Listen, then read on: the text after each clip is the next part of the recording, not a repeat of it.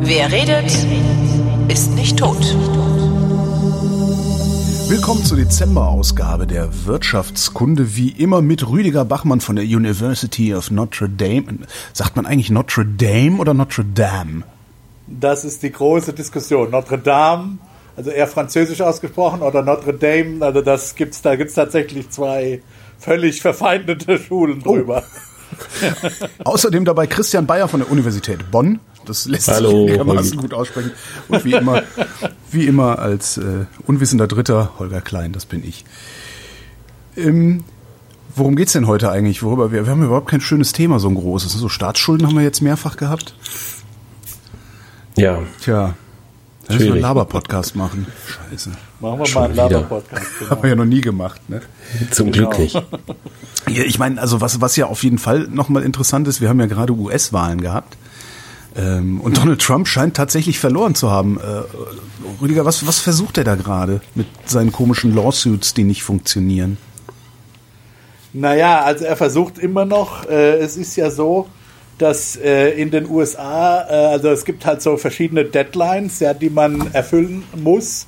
Und bis zum 8. Dezember äh, sieht eben das Gesetz vor, äh, dass äh, die äh, Wahlen in den einzelnen Bundesstaaten, und das, darf, das muss man vielleicht in Deutschland, den deutschen Zuhörern nochmal klar machen, in den USA finden, wenn der Präsident gewählt wird, eigentlich 51 verschiedene Wahlen statt. Ja? Weil die USA eben, äh, da merkt man das eben noch, äh, eben ein ja, ein Bundesstaat sind. Und zwar ein Bundesstaat mit sehr, sehr starken Staaten. Also die Sta das wird sehr ernst genommen. Auch Deutschland war das ur ursprünglich durchaus mal in der, in der Verfassungskonzeption, ist so ein bisschen in der Verfassungswirklichkeit vielleicht weniger geworden. Aber in den USA merkt man das äh, immer noch. Und gerade im Wahlsystem merkt man das. Und das hat halt jedes Staat kann im Grunde genommen seine eigenen äh, Wahlen organisieren. Und das wird ja auch der Präsident, das ist ja inzwischen wahrscheinlich bekannt geworden, auch nicht direkt gewählt, sondern über Wahlmänner gewählt. Also was wir am 3. November gewählt haben, sind eben es, äh, Mengen oder äh, Gruppen von Wahlmännern, die von der jeweiligen Partei dann nominiert wurden vorher. Was heißt wir? Du bist, du bist auch wahlberechtigt in den USA? Hast du? ich bin wahlberechtigt, Ah, ich bin cool. Staatsbürger. Ja. Naja, und die müssen äh, äh, eben zertifiziert werden. Das ist ein relativ komplexer Prozess. Auf Staatsebene müssen die zertifiziert werden. So, und zwar wenn, und das Gesetz ist eben so, dass wenn die bis zum 8. Dezember zertifiziert sind, ja, und, oder was auch immer bis zum 8. Dezember zertifiziert ist, das im Grunde genommen, da gibt es dann so eine sogenannte Safe Harbor Klausel. Das heißt, bedeu das bedeutet, danach können die eigentlich nicht mehr angefochten werden. Ja? So, und was Trump jetzt die ganze Zeit versucht hat, ist eben, also zunächst mal hat er versucht, bestimmte Dinge äh, raus, also bestimmte Briefwahlen und so weiter nicht gelten zu lassen und so. Und damit ist er gescheitert.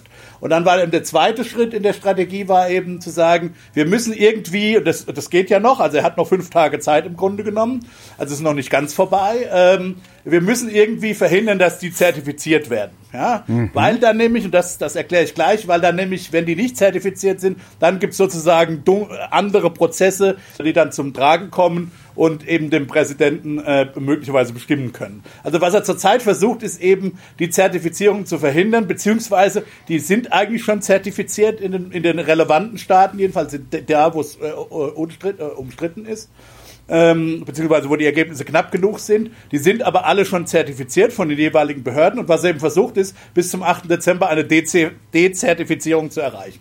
Und das macht er gerade in, in seiner in, in, mit diesen verschiedenen völlig verrückten äh, äh, Gerichtsverfahren.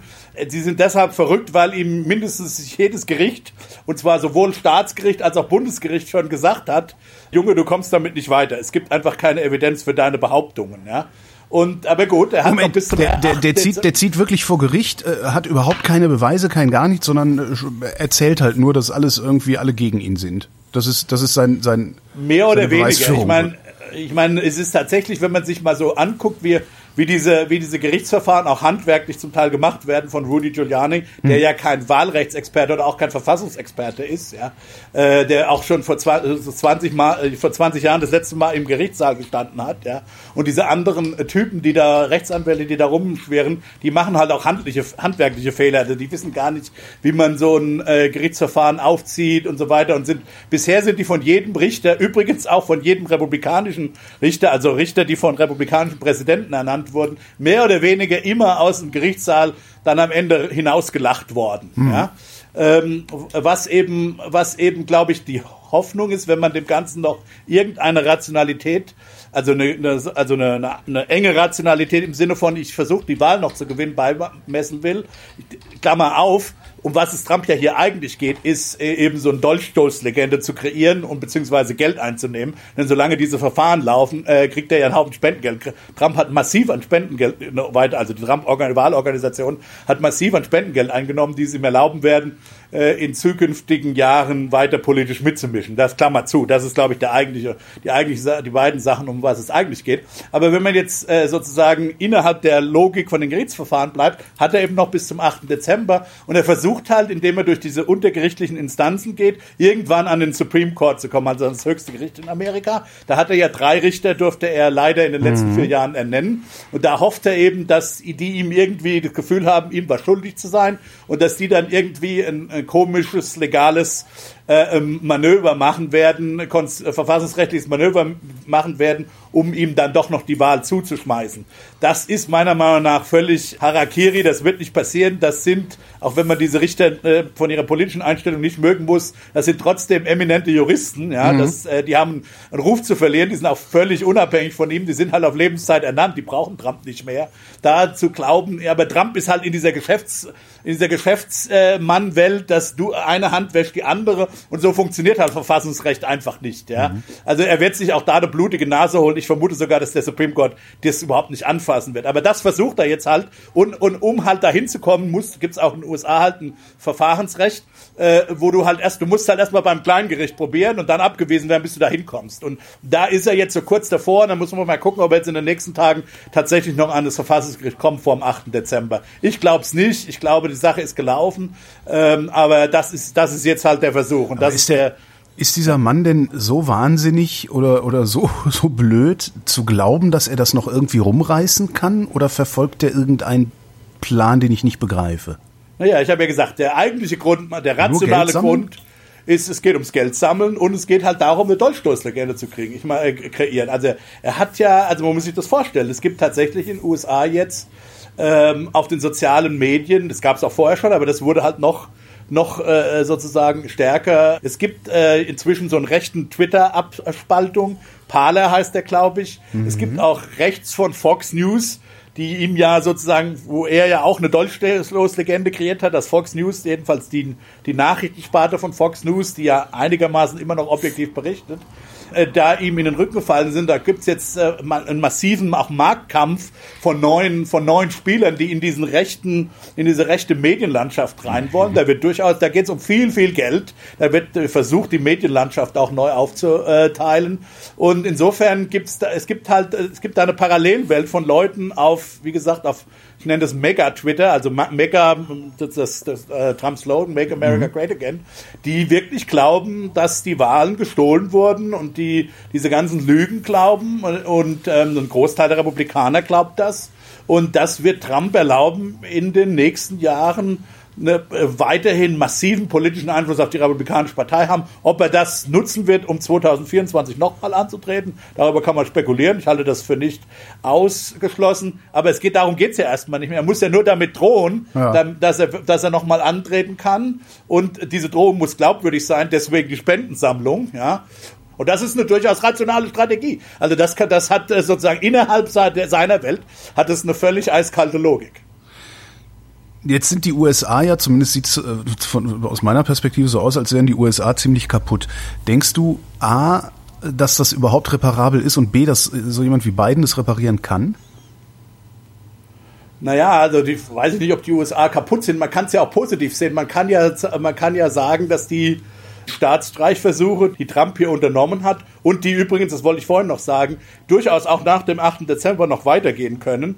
Denn äh, Biden ist erst dann offiziell äh, President-elect, also der gewählte Präsident, wenn der, wenn der Kongress nachher am, am, am 4. Januar, ist es glaube ich, am 5. Januar, tatsächlich die, die, die, die Wahlmännerstimmen dann zertifiziert hat. Das dauert noch und da kann man durchaus auch versuchen, im Kongress noch einige Manöver einzu und äh, durchaus republikanische Abgeordnete reden darüber zurzeit, äh, versuchen noch zu äh, äh, da im, im Repräsentantenhaus oder im Senat so eine Art, so eine Art äh, legalen Staatsstreich noch hinzubekommen. Auch das, glaube ich, wird nicht von Erfolg sein. Zwischen dem ist schon ganz klar, dass es genug republikanische Senatoren geben wird, die damit nicht mitspielen werden. Romney zum Beispiel und solche Leute. Äh, aber das wird weiterhin versucht werden. Ja, ähm, also gut, das ist das, das zunächst mal so. Und aber ansonsten hat, haben die Institutionen ja gehalten. Das, das muss man ja ich meine, sagen. Also Also ich meine, ich meine nicht die Institutionen, sondern ich meine tatsächlich die, die ja im Grunde die Bevölkerung. Also das ist ja, das ist ja ein riesiger Graben, der da äh, zwischen den beiden politischen Lagern zu, zu, Klar, zu sein es ist scheint. ein Und der- riesiger der Graben scheint unüberwindbar. Der, der, der scheint überwin unüberwindbar. Nun, wie gesagt, aber zunächst mal ist ja wichtig, dass die Institutionen gehalten Ja. haben. Ja? Äh, allerdings muss man auch sagen, die Wahlen waren, äh, hat Biden dann am Ende doch so deutlich gewonnen. Ja? Also er hat ja in, er hat zwar in vielen Staaten einen kleinen Vorsprung gehabt, aber eben in vielen Staaten. Insofern, wenn es sich nur um einen Staat gehandelt hat, wie damals in Florida 2000, die Älteren unter uns erinnern sich vielleicht Die Al noch, Gore Bush Wahl versus- war das, ne? ja, genau, Bush versus Gore, ja. Ähm, äh, wenn es sich nur um einen Staat gehandelt hätte, dann glaube ich, ist nicht so glaubt, die Institutionen wirklich gehalten hätten. Dann hätte man versucht, den Staat sozusagen per Staatsstreich vermutlich äh, zu übernehmen von republikanischer Seite. Aber immerhin, bis jetzt haben die Institutionen gehalten. Wie gesagt, sehr positiv auch. Und das muss man halt auch mal sagen, glaube ich, das wird in Deutschland zu wenig berichtet. Republikanische Richter haben, haben, es waren oft republikanische Richter, die Trump und seinen verrückten Anwälten einfach den, den, den, den nackten Finger gezeigt haben, im Grunde genommen, also, in, also nicht wörtlich, aber mit die, die, wenn man die, die Entscheidungen zum Teil liest, wenn man sich den Spaß mal macht, die Entscheidungen, die da, also mit, mit, mit welcher Häme, die im Grunde genommen die Richter darüber lachen, wie, wie unprofessionell diese, diese Verfahren ange, äh, äh, angestellt wurden. Also, und wie gesagt, auch gerade konservative Richter.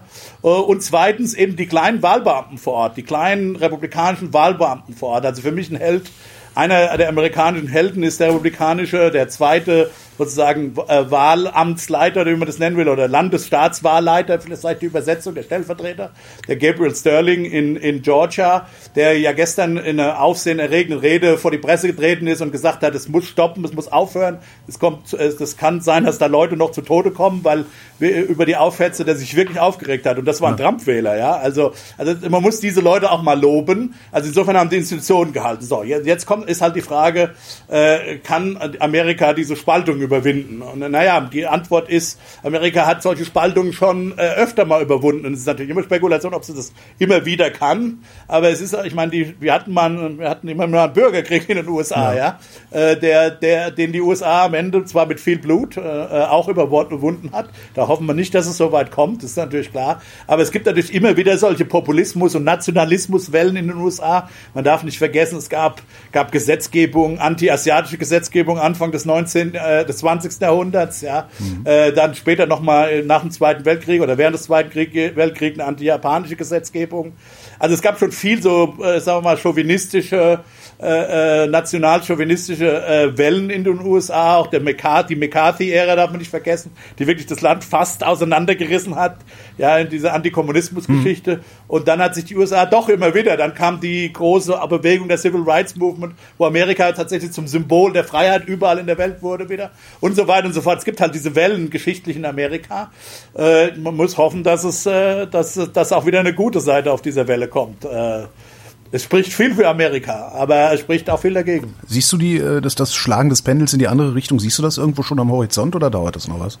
Ähm, das ist äh, schwierig zu sehen. Naja, also sagen wir mal so, äh, es ist schon so, dass die Amerikaner, die amerikanische Bevölkerung am Ende des Tages, was die, sagen wir mal, die Issues angeht, wie man sagt, also die Politikthemen, durchaus viel liberaler und viel europäischer ist, als manche das, sich das tatsächlich vorstellen. Ja, also, äh, äh, also es gibt zum Beispiel äh, inzwischen eine, eine klare Mehrheit für Homo-Ehe, genau, äh, eine klare Mehrheit in der Bevölkerung. Ja, äh, obwohl die, wie gesagt, durch, den, durch die Zusammensetzung des obersten Verfassungsgerichts möglicherweise durchaus wieder in Gefahr ist. Aber die Bevölkerung, auch die junge, sagen wir mal konservative, wenn man heute mit jungen College-Republikanern spricht, für die ist das einfach, glaube ich, auch kein Thema mehr. Ja? Das, Die sollen halt heiraten, sagen die. Ja? Die haben da eine relativ, eine relativ entspannte Haltung dafür.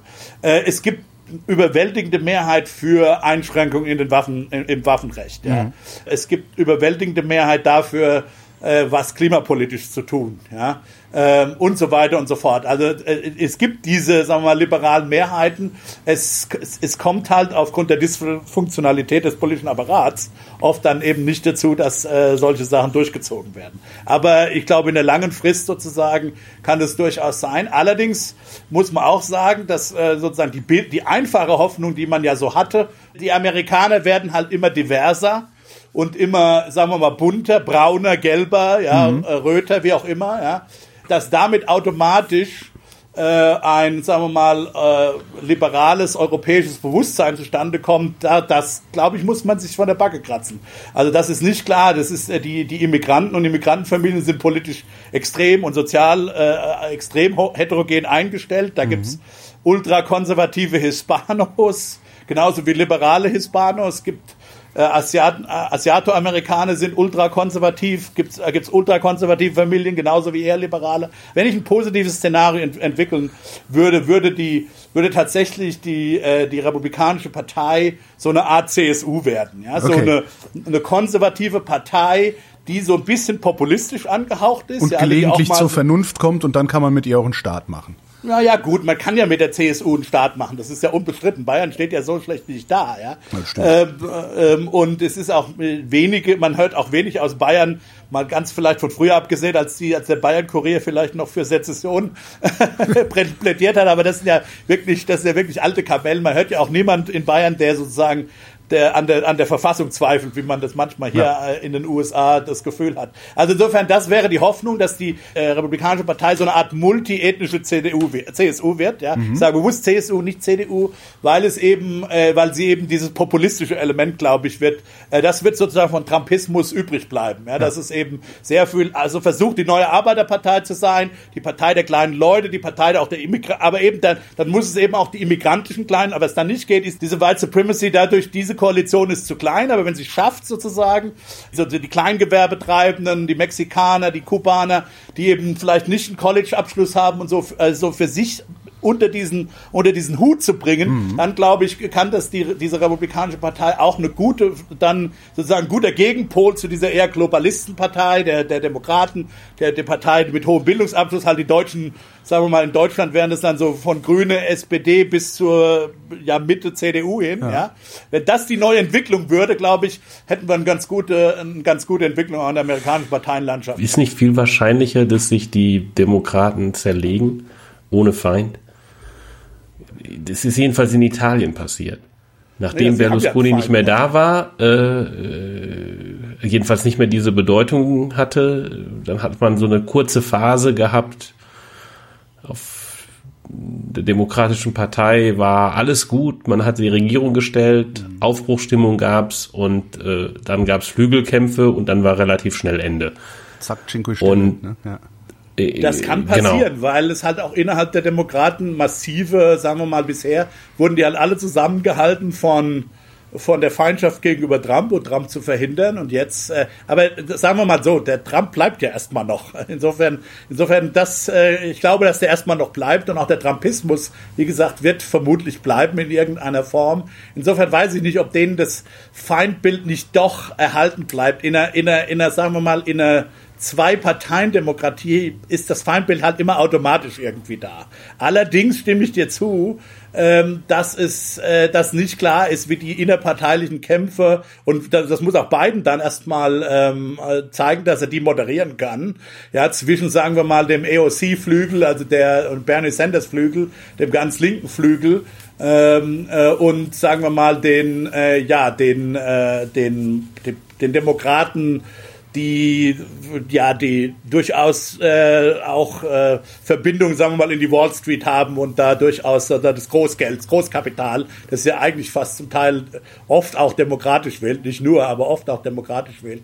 Und dann noch sozusagen die alten Arbeiter, Weißen und vielleicht auch äh, inzwischen äh, Einwandererarbeiter, äh, dann noch unter einen Hut zu halten. Das ist eine Frage, das äh, klar, das haben europäische sozialdemokratische Parteien ihre Schwierigkeiten mit, das zu schaffen. Und es ist nicht klar, dass die Amerikaner amerikanischen Sozialdemokraten das schaffen werden. Das ist schon richtig. Sind das Sozialdemokraten, die Republikaner? Nein, nein, ich rede jetzt von den Demokraten. Ich, rede jetzt von den äh, ich meine, die, die, die Demokraten, sind das Sozialdemokraten? Na, ich glaube, also offiziell ist es die Schwesterpartei, ne? Also, Ach echt? Äh, okay, ja, ja, ja, schon. Ich glaube, Clinton war auch Clinton war immer wieder da in diesem, wie heißt das, Internationale oder wie das heißt? Ähm, so, so, Sozialistische Internationale, glaube ich, heißt das.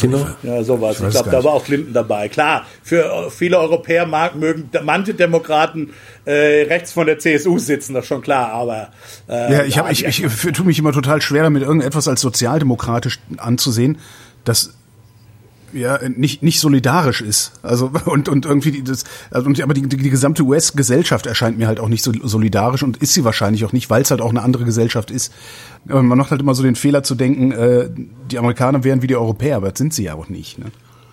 Nee, das sind sie nicht. Aber du hast ja auch in Deutschland dieses inner, sagen wir mal, diese die innerparteiliche Diskussion auf der linken Seite zwischen äh, einerseits Schröder, der Genosse der Bosse, dann sagen wir mal die Grünen äh, die eher die eben die Partei der sagen wir der globalen Gewinner sind am Ende des Tages und diese diese alten Arbeiterpartei. Aber niemand niemand würde hingehen und würde sagen, mit der Krankenversicherung, das war eine Schnapsidee oder das mit der Sozialversicherung war eine Schnapsidee, das schaffen wir jetzt wieder ab.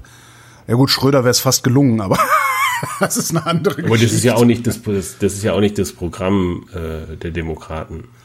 Nee, aber das Einführen von solchen Instrumenten ist auch nicht deren Programm, oder? Nur doch. Ist doch, doch genau passiert. Das ist ja erstens unter Obama passiert. Und Na, Biden stimmt, Obama ja hat er versucht äh, zumindest. Äh, ja, ja, und äh, Biden hat ja gesagt, dass er das ausbauen will mhm. zu, so, zu einer sogenannten Public Option. Äh, ich weiß nicht, ob er das kann ohne den Senat. Das kenne ich die Rechtslage nicht, ob er das per Executive Order einfach anordnen kann. Ähm, aber er will halt sozusagen eine, eine staatliche Option äh, einführen, was im Grunde genommen darauf hinausläuft, dass er eben einen Mindeststandard setzen kann per staatlicherseits, dem sich dann halt die der private, und das ist ja keine schlechte Idee, äh, dem sich die privaten Versicherungen dann halt im Wettbewerb mindestens anpassen oder überbieten müssen. Mhm. Ja. Äh, und äh, darauf, das war einer der Hauptgründe, warum Biden darauf, äh, klar, andere wollten mehr, andere wollten eine komplette Nationalisierung des Gesundheitssystems, so wie eben in Kanada und Großbritannien. Aber das muss man ehrlich sagen. Also insofern finde ich das, das ist ein bisschen ungerecht gegenüber der USA oder gegenüber Demokraten. Das wäre auch in Deutschland auch sozialdemokratisch nicht unbedingt eine, eine Mehrheit, denke ich mal. Das ist nicht klar, dass die SPD, das, reden immer gerne von Bürgerversicherung, aber würde die, würde die SPD wirklich hingehen wollen, das Gesundheitssystem zu national zu verstaatlichen im Sinne von Großbritannien? Also das weiß ich nicht. Ich glaube, das gibt's, das gibt's nirgendwo als in Deutschland als Programm, vielleicht bei die Linke, ich weiß es nicht. Äh, aber eben schon eine Einheitsversicherung, ne? Also weil, weil das zentrale Problem ja bei Gesundheitsversicherung, wir sind ja immer auch ein Ökonomen-Podcast, ähm, liegt, liegt natürlich ähm, in asymmetrischer Information und äh, dass die Leute halt ein bisschen Ahnung darüber haben, wie kränklich sie sind und oder wie stark sie dazu neigen, krank zu werden und äh, sich dann eben dementsprechend eine Versicherung aussuchen, die halt mehr oder weniger äh, Leistungen bietet. Und äh, jemand, der eben ten dazu tendiert, gesund zu bleiben, der also aus Sicht äh, von einer Versicherung ein gutes Risiko ist, ja. der wird gegebenenfalls halt eine private Option wählen mit weniger Leistungen. Ähm, und dann ist diese private Option mit weniger Leistung halt besonders günstig und dann separieren sich die guten und die schlechten Risiken und genau das, was halt Versicherung tun soll, nämlich versichern. Insbesondere bei, das ist ja das zentrale Argument für eine einheitliche äh, Gesundheitsversicherung, äh, gegen das Risiko als sagen wir mal, kränklicher Mensch geboren zu werden oder als eher gesunder Mensch geboren zu werden. eigentlich willst du eine Mischkalkulation über das Risiko machen und in dem Moment, wo du dich mit einer privaten Versicherung da rausziehen kannst, ziehst du dich aus dieser Mischkalkulation raus. Ne? Aber kannst du Richtig. ja in Deutschland ja. Also insofern ist ja nicht ja, so, dass nee, das, kann, das, kann, also das kannst du nur sehr eingeschränkt. Ne? Hm. Findest also, du? Das also ich ist, fand das, das ziemlich ist bei uns ist das, private zu gehen damals. Also das ist ja bei uns weitestgehend äh, gebunden an ähm, Einkommen. Äh, sagen wir deine berufliche Stellung. Ja. Also zunächst einmal die, sozusagen die, die, die ersten, die erste Kategorie derjenigen, die privat versichert sind, sind die Selbstständigen. Mhm. Die zweite große Kategorie der Privatversicherten sind die Beamten. Und die sind aber wiederum nur für einen kleinen Teil ihrer äh, Krankenversicherung sind die halt wirklich privat versichert, ansonsten sind sie direkt über ihren Arbeitgeber versichert. Ja. Und dann haben wir natürlich noch diejenigen, die ein hohes Einkommen haben und deshalb rausoptieren können. Genau.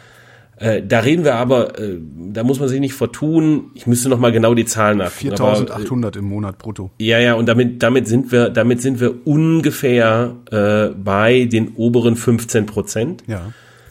Ähm, aber das sind doch die gesündesten, oder?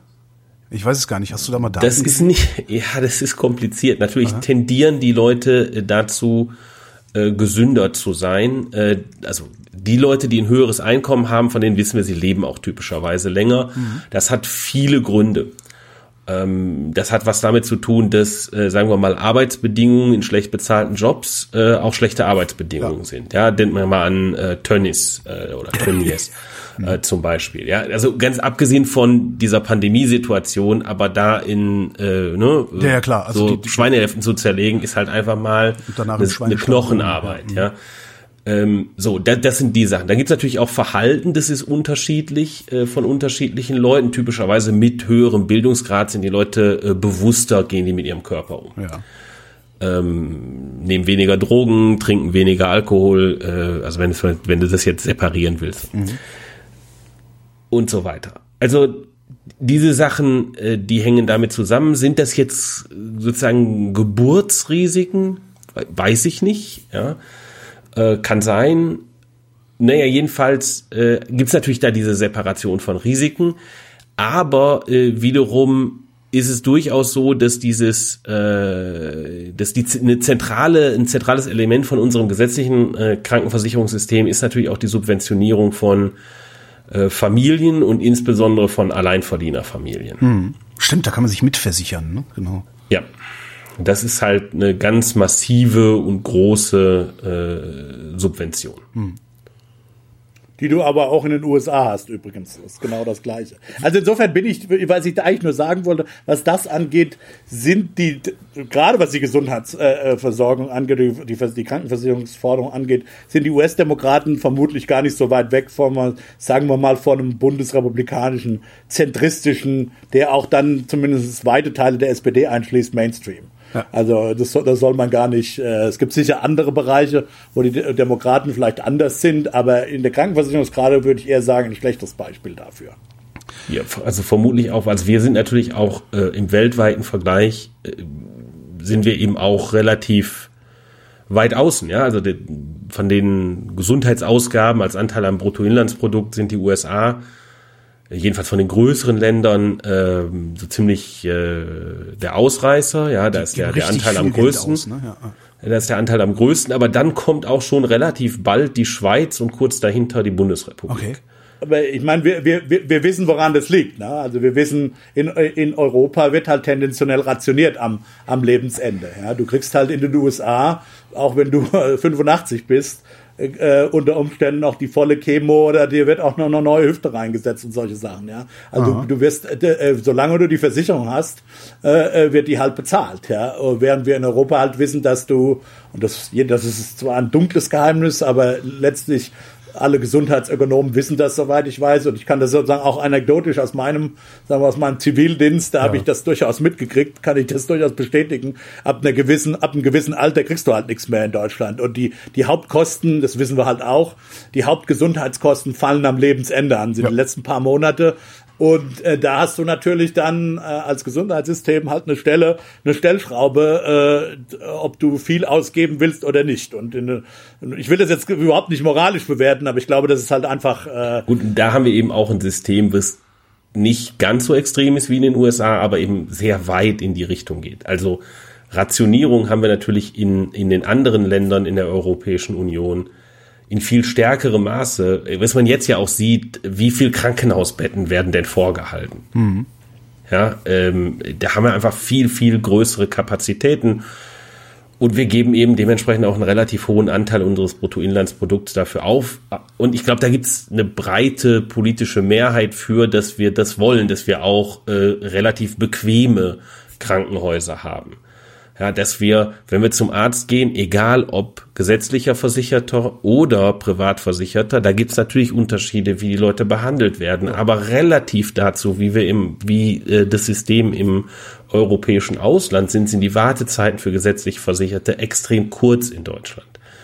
auch die Qualität von dem, was du als, als, oder die Bequemlichkeit des Services, den du sozusagen bekommst. Wenn du in einem Krankenhaus äh, bist, ähm, ja, dann sind das überall eigentlich immer noch relativ bequeme Krankenhauszimmer mit einem, mit einer relativ hohen, ähm, ja, sagen wir mal jetzt, völlig ab, ab vom medizinischen, äh, ordentlicher Komfort, falsch, Unterhaltungsqualität. Ja. Unterhaltungsqualität. Ja, also, also ne, das ist halt, du ja, bist nicht in einem 20-Mann-Zimmer. Nee, nee, nee, nee, das ähm, ist nicht Lazarett. Ja, und, äh, und, und so weiter. Und du, die Leute sind nicht eng, eng auf eng und so weiter.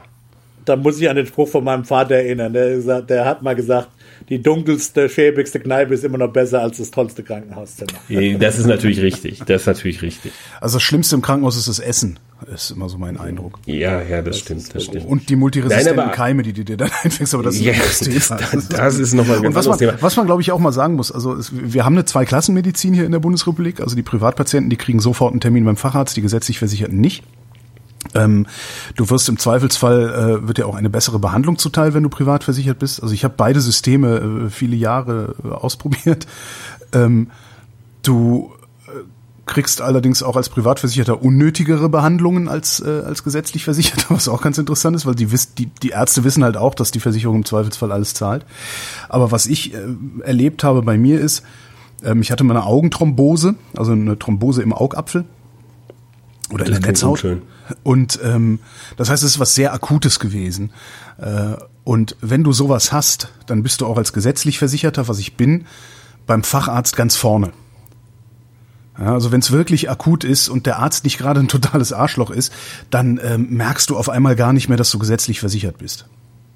Ja. ja, und so ist das eigentlich auch in den USA. Also in den ja. USA, das, ich meine, deswegen haben, äh, hatten auch ursprünglich äh, so viele keine Versicherung, vor allen Dingen die Jüngeren. Du hast halt, sagen wir mal, wenn du es in die Notaufnahme schaffst, ja, dann müssen sie dich erstmal behandeln. Ja, da gibt es eben eine gesetzliche Versicher äh, Verpflichtung für die Krankenhäuser. Aber eine Rechnung kriegst Zweifel, du hinterher doch, oder? Ja, das ja, aber wenn du die nicht bezahlen kannst, bleiben die Krankenhäuser im Zweifel drauf sitzen. Ja, also du, wenn du, wenn die nichts holen können bei dir, vor allen Dingen, wenn du als Junger äh, bist, ja, der eben kein Vermögen hat. Also es sieht was anderes, als wenn du ein Vermögen hast. Also wenn du, sagen wir mal, ein, ein, ein Hausbesitzer oder so bist. Aber wenn du nur mietest und nur Einkommen hast, da bleiben die, äh, die Krankenhäuser im Zweifel schon drauf sitzen. Äh, und das muss halt ausgeglichen werden, dann über Steuergelder natürlich.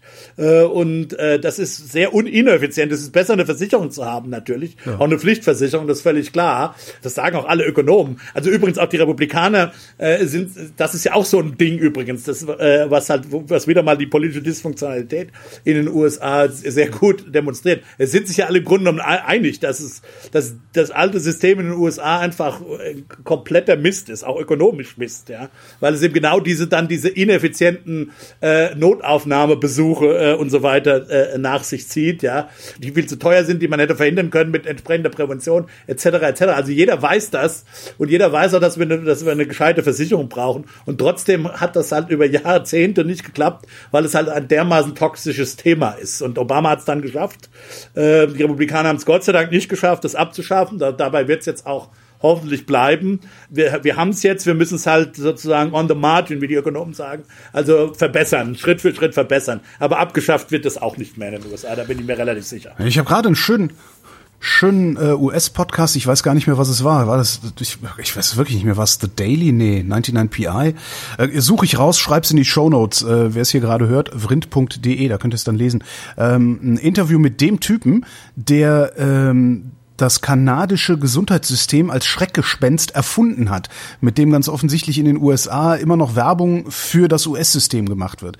Also ist, in Kanada liegen sie auf den Gängen und sterben, was wohl nicht der Fall ist, aber ja, den Typen hatten sie interviewt, der sich das ausgedacht hat. War sehr, sehr witzig. Also der naja, also äh, sterben tun die nicht in Kanada, aber es ist schon so, dass äh, eine größere Rationierung stattfindet, ja in den USA ist halt, ich, ich, das ist genau der Punkt. Da, da ist jeder gleich in Kanada. Aber die Kanadier sind da wohl auch mit zufrieden. Aber es ist schon so, dass reiche Amerikaner, wenn es schnell gehen muss mit einer Operation oder wenn sie eben nicht warten wollen mit einer Hüftoperation, dann kommen die in die USA und bezahlen das dann aus der, aus der Portokasse. Hm. Also, das, das, also da ist schon, da ist ein wahrer Kern dran an dieser Behauptung. Dass das natürlich politisch missbraucht wurde, ja.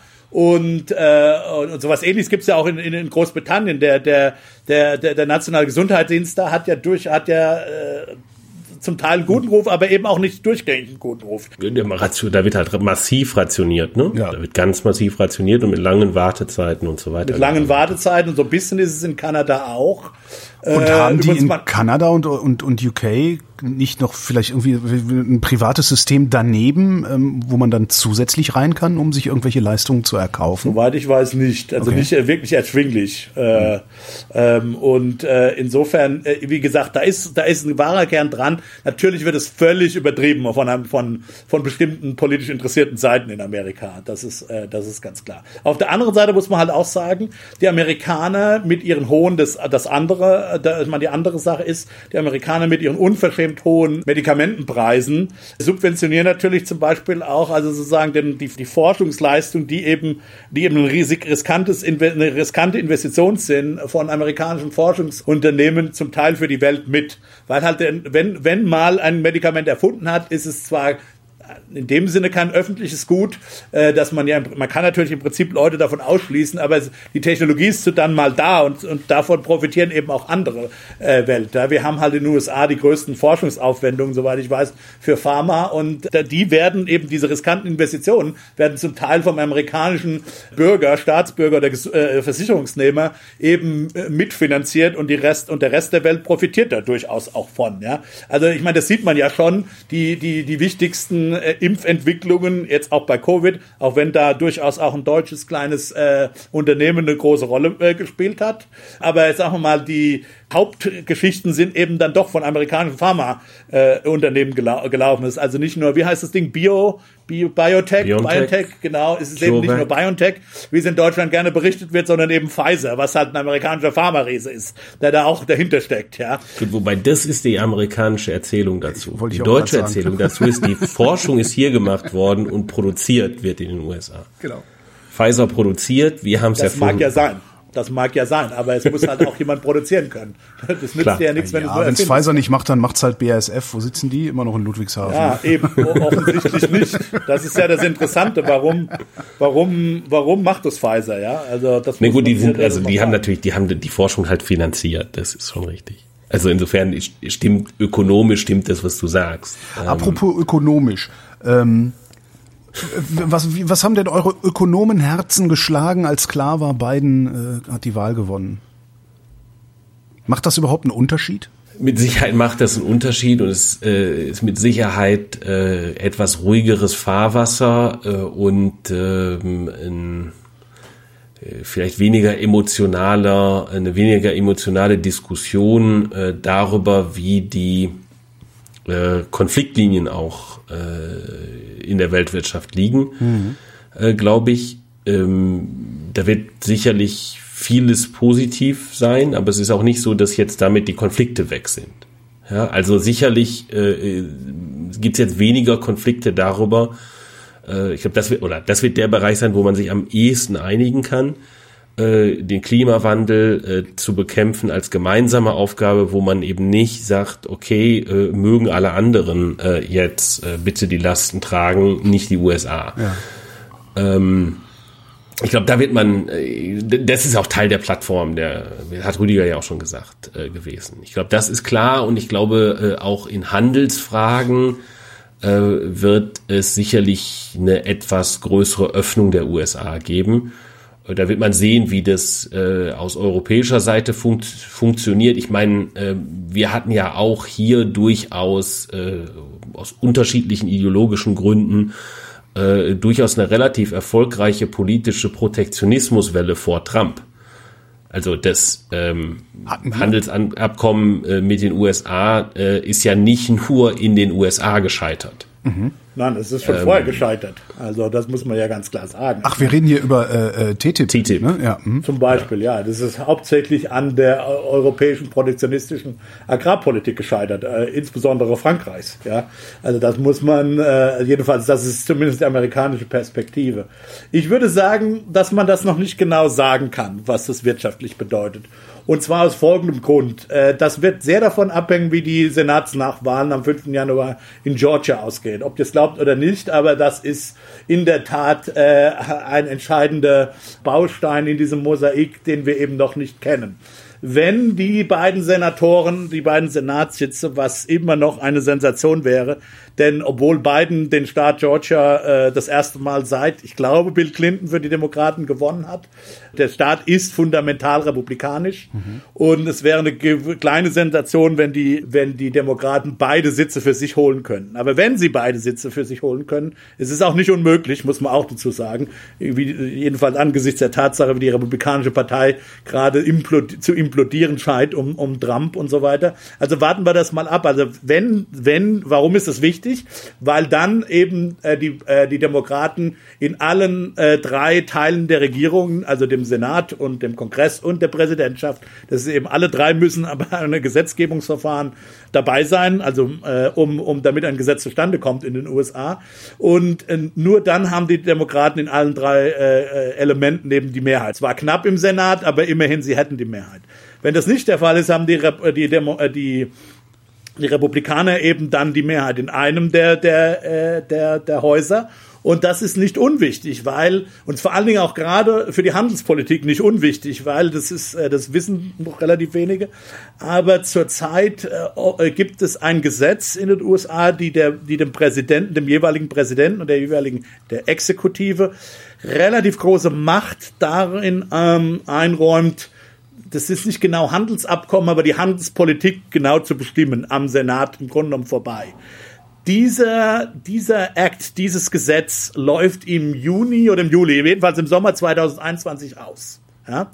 Und es ist völlig unklar, ob das erneuert wird. Ja? Und wenn es nicht erneuert wird, ist die Handelspolitik äh, sehr, sehr viel stärker wieder im Parlament, als das in den letzten Jahren unter Obama und auch unter Trump der Fall war. Das darf man nicht vergessen. Und wie gesagt, wenn dann eines der Parlamentshäuser einen republikanischen, vor allen Dingen einen obstruktionistisch, also einen blockierenden äh, republikanischen Senat hat, dann äh, ist es völlig unklar, wie auch die amerikanische Handelspolitik wird aussehen können. Wie gesagt, er, der Präsident hat immer die Macht, über exekutive Anordnungen äh, äh, da noch was zu drehen, aber das wird durchaus, das wird durchaus ähm, äh, stärker werden. Äh, also wird durchaus äh, könnte problematisch werden für Biden. Dasselbe gilt für die Klimapolitik. Zwar ist es schon so, dass Biden natürlich angekündigt hat, dass er da wieder in den internationalen Konsensus äh, rein will und mit den Europäern zusammenarbeiten will, aber letztlich kostet das alles, was Geld kostet, hängt er dann halt am Parlament und wenn der der Senat republikanisch bleibt, ist unklar, wie viel er dann durchsetzen kann. Also da muss man wird man tatsächlich noch ein bisschen abwarten müssen, um das noch genau sagen zu können. Aber selbst, und das ist jetzt vielleicht auch wichtig, so bin ich nicht ganz so optimistisch wie Christian. Also ich stimme Christian zu, der Ton wird anders, es wird nicht mehr so, äh, ja, es wird nicht mehr so Schulhofstreitmäßig werden, das ist natürlich völlig klar, ja. Es wird diszipliniert sein, es wird, es wird Konversationen zwischen Erwachsenen, rationale Verhandlungen geben, das ist völlig klar und äh, keine, sagen wir mal, keine, keine Schmollen und keine dummen Tweets über solche Sachen, ja, und keine Animo unnötigen Animositäten gegenüber, was weiß ich, äh, Angela Merkel und so weiter geben. Das ist, äh, das ist alles klar. Aber ähm, und auch keine Säbelnrassen mehr gegenüber China. Aber auch, auch innerhalb der Demokratischen Partei gibt es eine ganz, ganz, ganz großen, sagen wir mal, antichinesische Einstellung. Ja, das, mhm. das, das darf man nicht vergessen.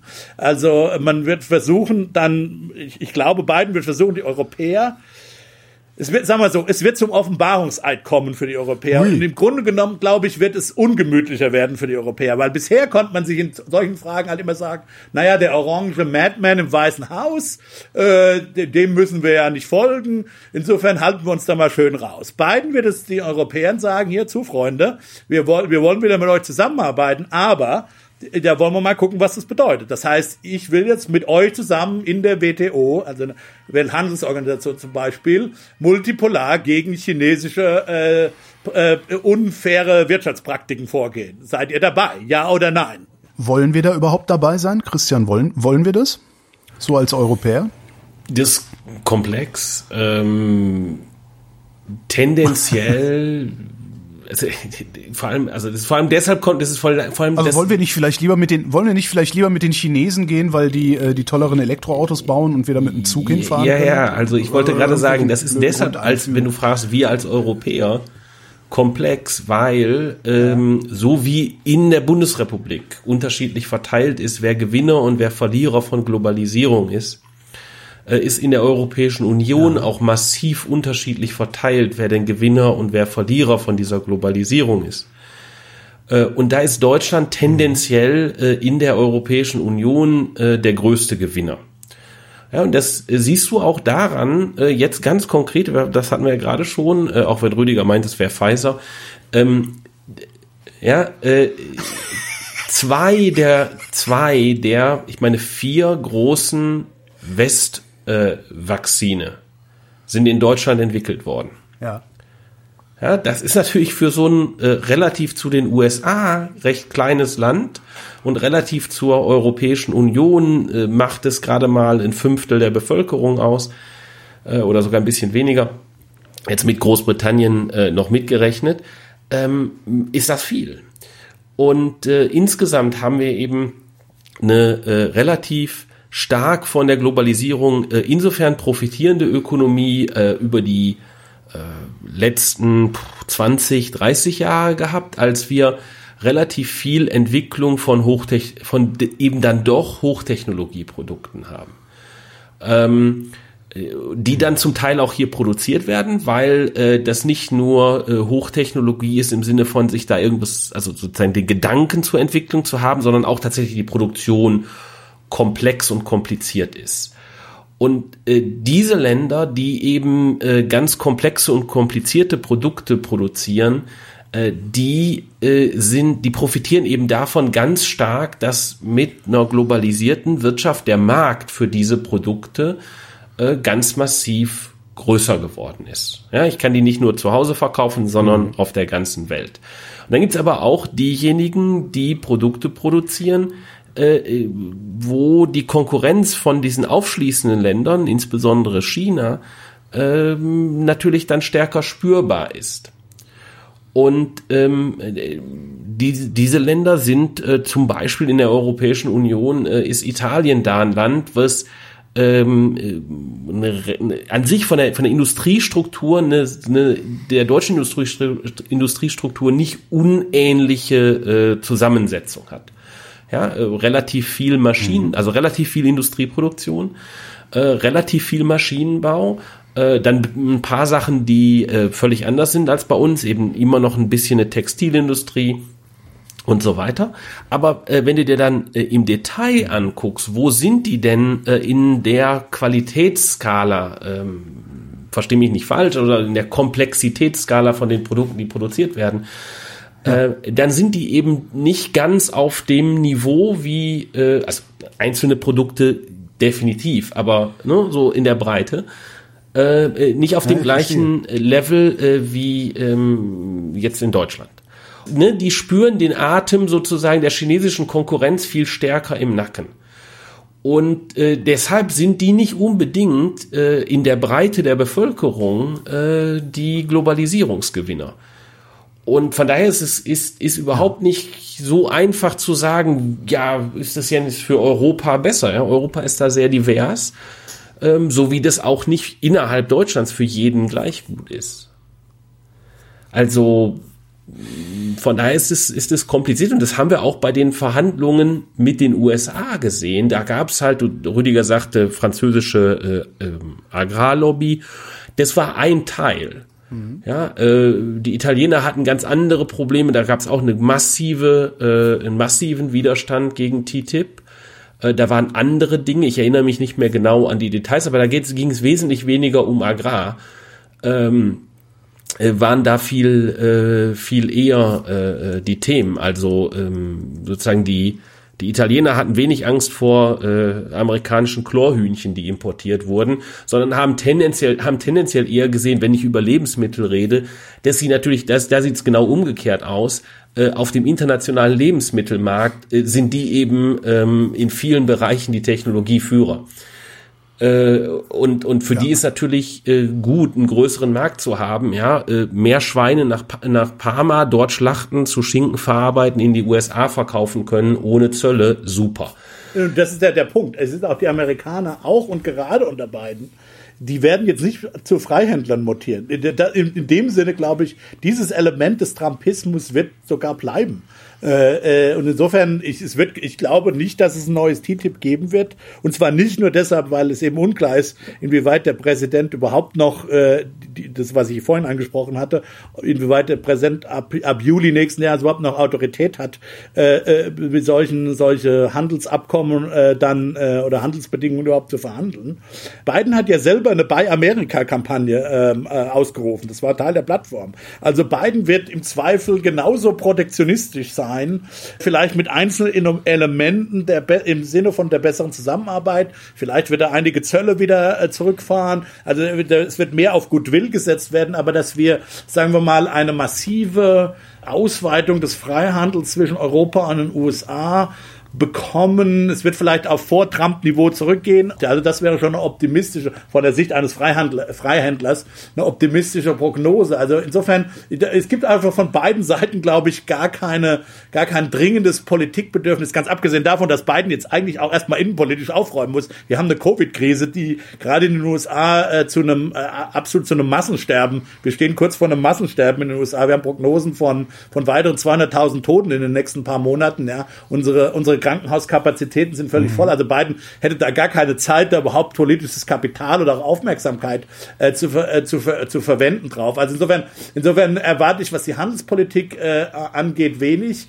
Der Punkt ist, wenn die Europäer, sagen wir mal, Biden in irgendeinem Sinne helfen wollen, damit nicht Trump wieder drankommt oder noch ein, noch, noch ein schlimmerer Kandidat in vier Jahren, dann müssen die Europäer durchaus auch aufwachen. Insofern glaube ich eben, dass es durchaus fordernder an die Europäer wird. Wir haben zum Beispiel ein anderes wichtiges ökonomisches Thema, ist das Thema der internationalen Besteuerung. Ja, also wie besteuern wir zum Beispiel Amazon? Wie besteuern wir diese ganzen Digitalunternehmen? Da würden die Europäer ja gerne was abhaben vom Steuer. Frankreich hat gerade vorgelegt, ne? Drei Prozent. Ja klar, aber das, mhm. das eben zusammen, das hängt zusammen mit, mit den Handelspolitik. Man kann nicht den Amerikanern sagen, ja, wir machen jetzt hier eine Digitalsteuer und wir würden dann gerne mehr in euren Markt exportieren dürfen. Das wird nicht funktionieren, ja. Also das heißt, ähm, man wird da, man wird da, man wird irgendwann den Amerikanern, wenn man von diesem Steuerkuchen was abhaben will, äh, und da laufen ja Verhandlungen in G20, die meiner Meinung nach, soweit ich gehört habe, sind die jetzt erstmal auf Eis.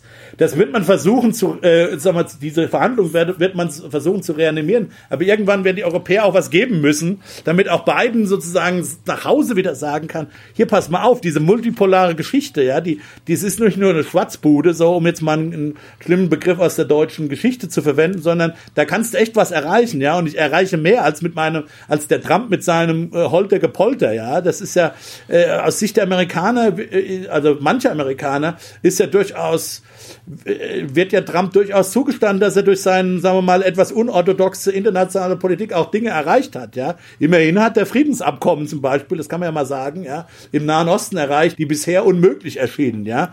Glaubst du, das war Trump oder hat Trump nur Glück gehabt, dass die Umstände so waren, dass die diese Abkommen gemacht Klar, haben? Klar, immer, immerhin, sie sind unter Trump passiert und kein anderer Präsident hat es bisher geschafft, ja. ja. Äh, wie gesagt, wir, wir wissen, wir wissen auch, aus der Spieltheorie, manchmal ist es sehr, sehr hilfreich, wenn alle glauben, du bist verrückt. Richtig, ja. genau. Das kann durchaus, das kann durchaus das helfen. Also ich, ich will jetzt Trump hier gar nicht verteidigen und ich freue mich auf eine, natürlich auf eine beiden multipolare Welt. Aber was ich sagen will ist, der Biden wird relativ schnell zeigen müssen, wenn es dann an die, wenn es dann mal nach einer gewissen Zeit, wie gesagt, das erste Jahr wird die Innenpolitik dominieren. Aber wenn es dann mal sozusagen im Jahr zwei, drei, vier, vor der Wiederwahl auch an außenpolitische große Brocken geht, muss der Biden irgendwann zeigen, ja, mit dieser multipolaren Ansatz, den wir uns ja alle wünschen, äh, kommt man auch weiter. Und da werden die Europäer gefordert sein, ja. Und wie gesagt, von dem alten Paradigma profitieren halt die Amerikaner, weil sie die größten Digitalunternehmen haben. Äh, wenn die Europäer da was abhaben wollen, müssen sie in anderen Bereichen irgendwo liefern. Und ein Bereich könnte eben sein, einen stärkeren ja, Bollwerk gegenüber China und seinen, sagen wir mal, durchaus unlauteren Handelspraktiken. Ich meine, in China ist halt so, dass es halt der Staat einfach ein Unternehmen subventioniert, beziehungsweise gehört halt dem Staat. Ja, kann, ja. man kann ja nicht sagen, dass chinesische Unternehmen durch einen fairen Wettbewerb auf den Weltmarkt treten. Ja, ja Level Playing Sachen, Field, ne? das haben wir ja Level Playing Field. Hier, und ne? Da das, wünschen sich die Amerikaner halt Allies, Verbündete. Ja, und das werden die Europäer äh, im Zweifel dann liefern müssen. Aber können wir uns das denn überhaupt leisten? Ist, ist China nicht ökonomisch mittel- und langfristig für, für die Europäische Union viel lukrativer, als die USA das sind? Also ist, ich habe immer so das Gefühl, in China spielt die Musik.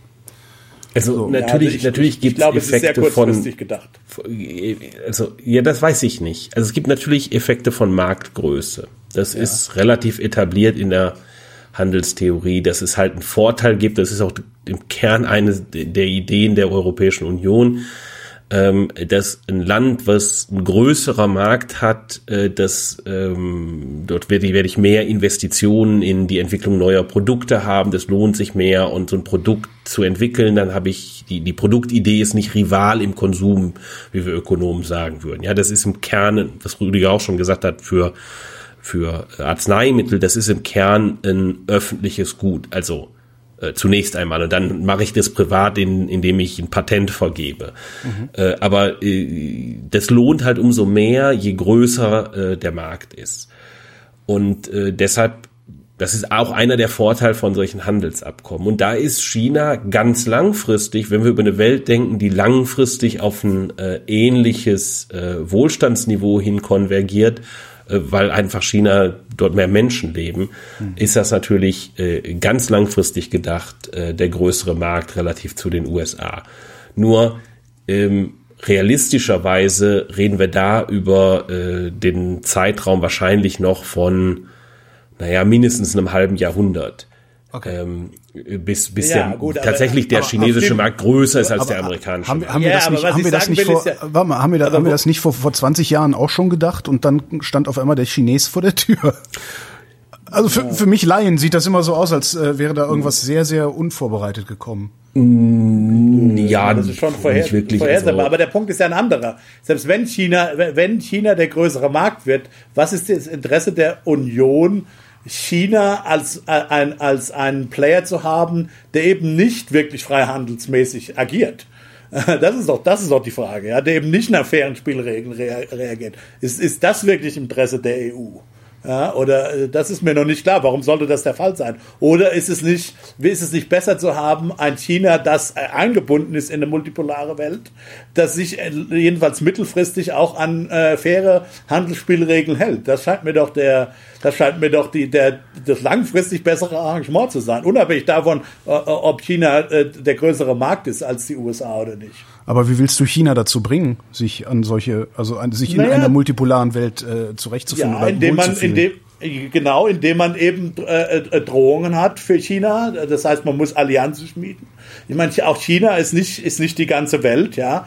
Denn äh, äh, es ist schon so, dass die Amerikaner einerseits natürlich kleiner werden, noch sind sie größer, ja. Also insofern, äh, äh aber klar, sie werden irgendwann kleiner und äh, äh, als China. Auf der anderen Seite können die USA natürlich zusammen mit Europa und anderen Allianzen, denn in Asien selber sind ja nicht nur China-Freunde, ja. Das wird übrigens auch wieder, und das ist auch der strategische Fehler, meiner Meinung nach, den Trump oft gemacht hat, ähm, obwohl eigentlich mit Japan hat er einen guten, hat er einen sehr guten Draht gemacht hat, also ist vielleicht, Fehler ist vielleicht, also er, er hat, er hat, sagen wir mal, ohne Konzept gemacht. Aber, aber ich glaube, was die Amerikaner eben äh, langfristig auch wollen, ist eben eine, eine, eine pazifische Allianz gegenüber China aufzubauen.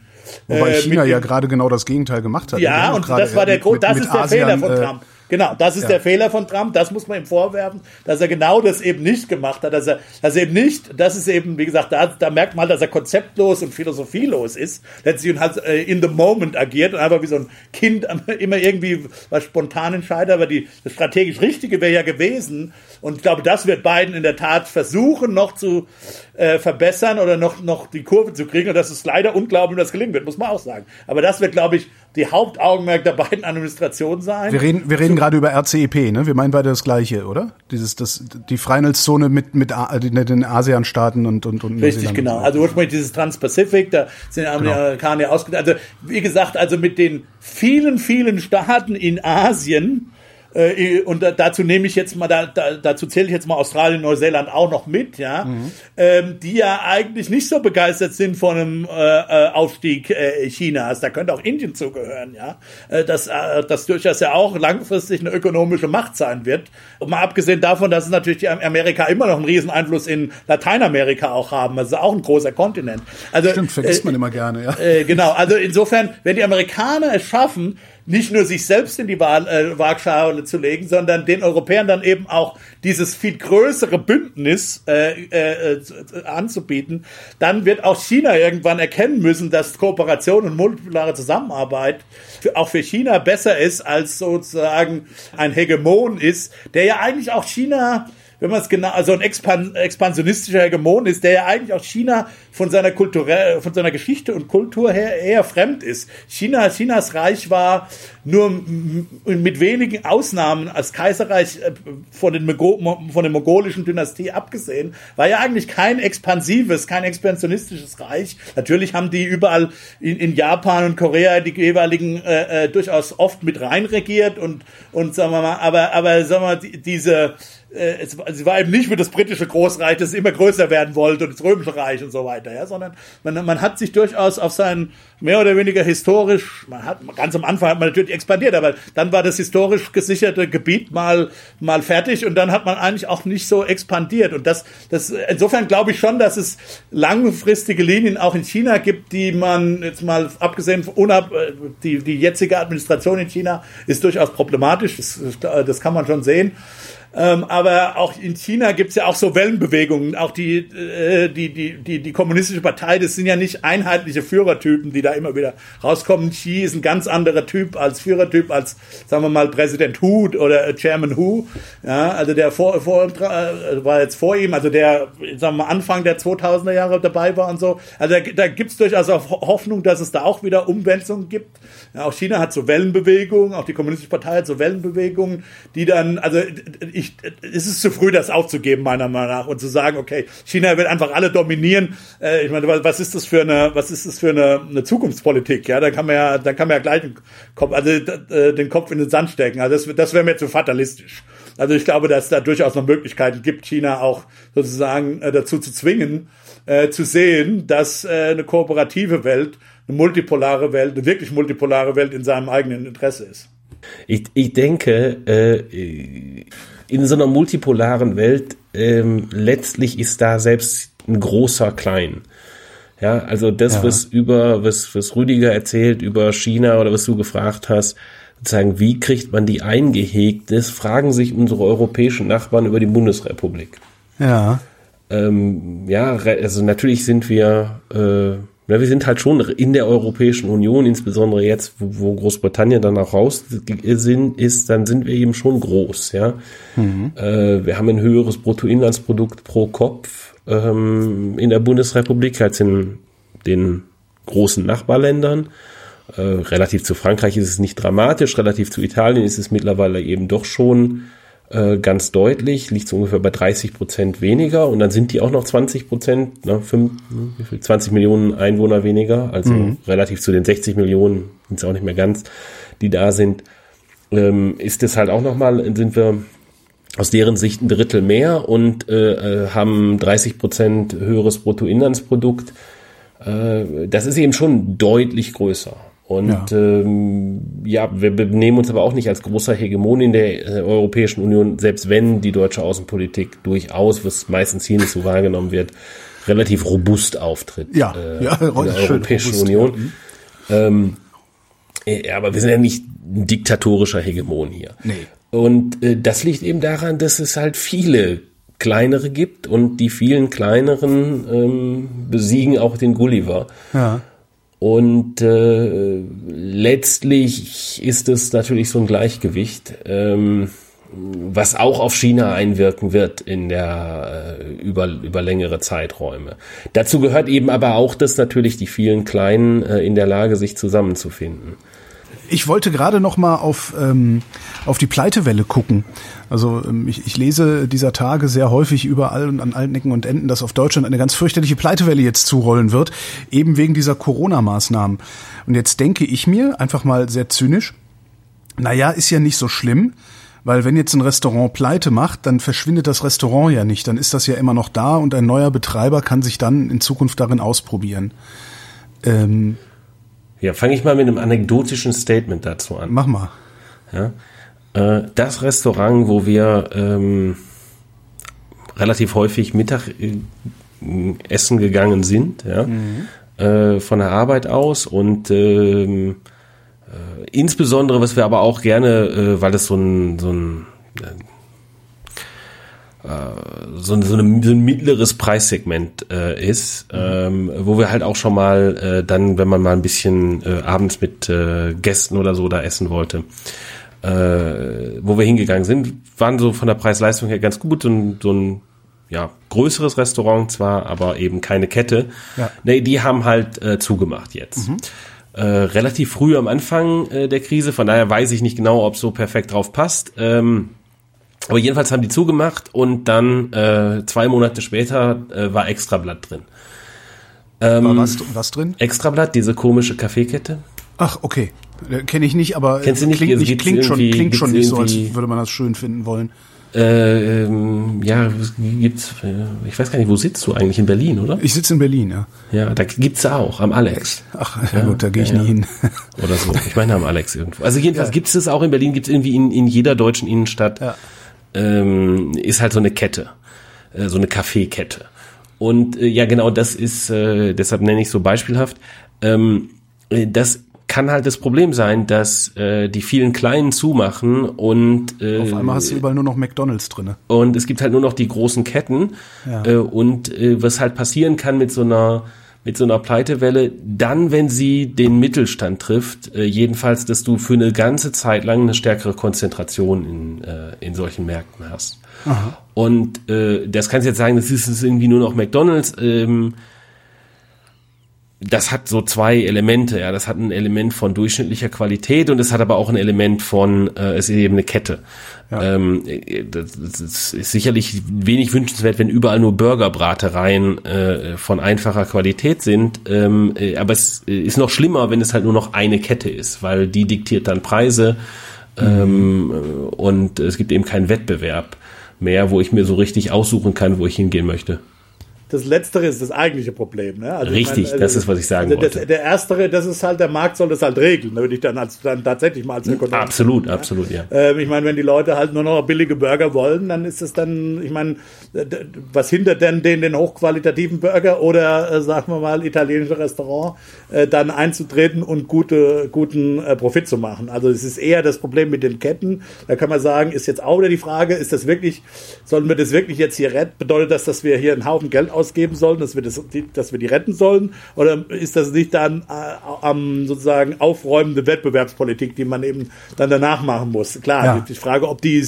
ob die dann äh, zahnvoll oder genug Zähne hat, um das um so überall so Ketten zu regeln, ist unklar. Das, ich will, will das, aber das sind eben sozusagen die, die Überlegungen, die sich als Ökonomen da anstellen. Also ich meine, wie gesagt, also man kann natürlich der, gerade was Restaurants angeht, der Meinung sein, das sind relativ, das sind im Prinzip ähm, Low Tech und Low äh, Knowledge. Ja, mit, mit genügend Fleiß kann jeder eine gute Pizza machen. Ja. Das so stimmt. nach dem Motto, genau. Doch. Wenn die halt Nein. jetzt zugehen, wenn, wenn die jetzt halt zugehen, naja gut, dann bleiben die halt leer eine, eine Zeit lang. Und wenn dann die Krise vorbei ist, dann kommen da wieder genug Pizzerien und sagen wir mal Low-Tech-Restaurants und Low-Knowledge-Restaurants dann wieder rein und, und, und gut ist. Ja, das ist, so, das ist sozusagen die eine, also die, die Rechtfertigung, eben andere Unternehmen eher zu retten, ist dann eben zu sagen, sagen, weil da eben wirklich echtes firmenspezifisches äh, Know-how dann verloren geht, das sich auch nicht mehr so einfach äh, retten lässt. Ja. Machen wir deswegen die Restaurants und die Veranstaltungsbetriebe zu, weil das äh, vergleichsweise Low-Tech ist? Nee, nee, nee, nee, nee. Das, genau. Und das ist jetzt der eben andere Grund, der eben sagen würde, naja, vielleicht sollte man die doch retten, weil wir die, weil wir die eben, sagen wir mal, zumachen per staatlicher Verordnung. Also es ist ja nicht so, dass die jetzt, sagen wir mal, durch ein, man, natürlich kann man sagen, also wenn man ganz libertär ist oder ganz äh, sozusagen laissez-faire und äh, freier Markt ist, zu sagen, naja, am Anfang der Zeit hättet ihr eben wissen müssen, dass auch Pandemien zum allgemeinen Risiko eines Restaurantsbetriebs gehören. Das heißt, ihr müsst dafür ansparen, dass ihr oder so produzieren, dass ihr euch dagegen versichert, ja, auch mal für so einen Betriebsausfall. Und ähm, und wenn ihr das nicht gemacht habt, euer Problem äh, müsst ihr halt zumachen, ja. Äh, Geschäfts kaputtes Geschäftsmodell sozusagen. Kaputtes Geschäftsmodell. Oder ein okay. Geschäftsmodell, das zumindest temporär kaputt ist oder ja. eben nicht geht. Ich würde halt mich eher auf den Standpunkt stellen, das ist ein Risiko, das man nicht unbedingt verlangen kann, dass die Leute das so privat einpreisen und jetzt zwingt halt der Staat, die zuzumachen. Und warum machen wir das? Ähm, wir machen das deshalb, weil, also ich glaube ja, und das ist mehr oder weniger, wenn man sozusagen zwischen den Zeilen liest, was Politiker so von sich geben, es ist halt letztlich eine, eine krude Steuer, äh, gegens, äh, gegens Ausgehen und sich gegens Versammeln, ja? ja? Und deswegen machen wir die ja auch zu, obwohl die oft gute Kon äh, äh, Hygiene haben, ja. Aber der Punkt ist halt, Restaurants sind halt ein Grund, überhaupt aus dem Haus zu gehen, ja. ja. Und wenn du, wenn der schon mal wegfällt, dann bleibst du halt zu Hause, ja. Und triffst nee, dann gehst du in eine Shopping Mall, aber ja. Ja, oder bleibst eben ganz zu Hause und sagst halt, okay, ich zieh mir jetzt ein Netflix-Ding ran und mach vielleicht Netflix und Chill oder so, ja, keine Ahnung. Ich glaube, darum geht's und deswegen macht man es eben auch unabhängig von äh, gut oder nicht gut vorhandenen Hygienekonzepten. Der tiefere Grund ist eben, dass man rausgehen besteuern will, glaube ich. Und da sind Restaurants durchaus ein guter Ansatz. Wenn man das dann aber macht, kann man ja dann durchaus sagen, naja, ihr müsst jetzt halt einen überproportionalen Beitrag dafür leisten, dass wir gut durch die Pandemie kommen. Also helfen wir euch, also ein Solidaritätsargument oder ein Versicherungsargument, mhm. helfen wir euch eben auch, dass ihr eben nicht untergehen müsst und äh, dass wir und vor allen Dingen jetzt, da das Ende der Krise ja absehbar ist, sagen wir mal so ab Mitte, ab Mitte 2021 mit dem Impfstoff und so weiter, helfen wir euch auch halt wirklich darüber, bis dahin zu kommen, ja, mit, mit entsprechender staatlicher Hilfe. Das wäre eben das Pro-Argument dafür, warum wir das jetzt machen, ja. Aber das Argument höre ich nicht. Ne? Also ich höre so, ja, wir machen jetzt die Novemberhilfen, 15 Milliarden Euro wenden wir dafür auf. Aber niemand gibt den Gastronomen, also den, den, den die jetzt gerade den Gastronomen, den Veranstaltern vor allen Dingen, niemand gibt denen diese Perspektive bis Mitte 2021. Ja, die ist halt auch schwierig, diese Perspektive. Und zwar aus, glaube ich, rechtlichen Gründen ist die schwierig und deshalb mhm. ist auch schwierig, darüber offen so zu reden, glaube ich weil natürlich äh, das Beihilferecht äh, der Europäischen Union dem entgegensteht. Ja, das, was Rüdiger gesagt hat, was China so klein, schnell machen kann, ist, es hat halt Staatsbetriebe, subventioniert diese Staatsbetriebe, das gibt es alles bei uns nicht. Aus mhm. gutem Grund eigentlich. Nur ähm, jetzt ist das halt äh, eine Hürde, eine Schwierigkeit. So wie ich es mitbekommen habe, eben auch einer der zentralen Gründe, warum das so lange alles dauert. Äh, bis das Geld bei den Leuten ankommt, weil äh, die EU beteiligt werden muss, in dem Prozess äh, überhaupt das Geld äh, also die, den Prozess des Auszahlens zu starten. Dann äh, kommt das Geld vom Bund, wird über die Länder äh, weiterverteilt und so weiter. Alles irgendwie relativ komplex anscheinend in den Abläufen, die aber deshalb komplex sind, weil wir uns eben so ein komplexes System aus anderen Gründen gegeben haben. Mit einer EU, die über Wettbewerb äh, wacht und eben ja. verhindert, dass äh, da Länder äh, Subventionen an ihre eigenen Firmen aushändigen, um denen einen Wettbewerbsvorteil zu schaffen. Die dann natürlich in anderen EU-Ländern äh, wiederum mit lokalen Firmen konkurrieren können, weil richtig, wir Freizügigkeit richtig. haben. Ne? Genau, das ist der, der, der Punkt als Klammer noch zu Christian. Das ist, das ist deshalb so, sagen wir mal, politisch brisant ist, weil wir Deutsche können uns das leisten. Ja, und viele andere Länder ja. können es eben nicht, jedenfalls nicht ohne die EU helfen. Ähm, und dann sehen halt die Europäer und andere Länder, äh, wollen eben da nicht so großzügig sein und deshalb wollen auch nicht, dass die Deutschen so großzügig sind, weil dann die eigenen Betriebe zu denen kommen und sagen, wir wollen jetzt auch, wir wollen, was die Deutschen kriegen, wollen wir auch haben. Und das wollen die möglicherweise die Regierungen in einzelnen Staaten, Südstaaten und so weiter durchaus nicht. Das hat durchaus ganz interessante oder vertrackte, sagen wir, europapolitische Probleme, die dahinter stecken. Insofern ist da, muss man nicht unbedingt damit rechnen, dass die EU da so freundlich gegenüber diesen Beihilfen ist. Ja, allerdings ist natürlich jetzt auch schon so. Ich meine, die Politik hat ja jetzt, äh, es gibt ja jetzt auch für Januar und so weiter, äh, gibt es ja weiter Hilfen. Also es ja. Durchaus, ist, ist ja durchaus in, in, in Aussicht gestellt worden. Also insofern glaube ich schon, dass man versucht, damit zu signalisieren, äh, Leute, haltet halt durch bis, bis Mitte nächsten Jahres. Ne? Sorry, Christian, ich habe die, aber ich denke, dieser europäische, dieser europapolitische Knackpunkt ist, ist, ist tricky einfach für die Politik. Ja, ja, also und, und die, ähm, also wir haben ja in, in den europäischen Nachbarländern haben wir ja mindestens genauso äh, starke Opposition äh, zu den ähm, äh, Einschränkungen, die es gibt, äh, wie auch hier.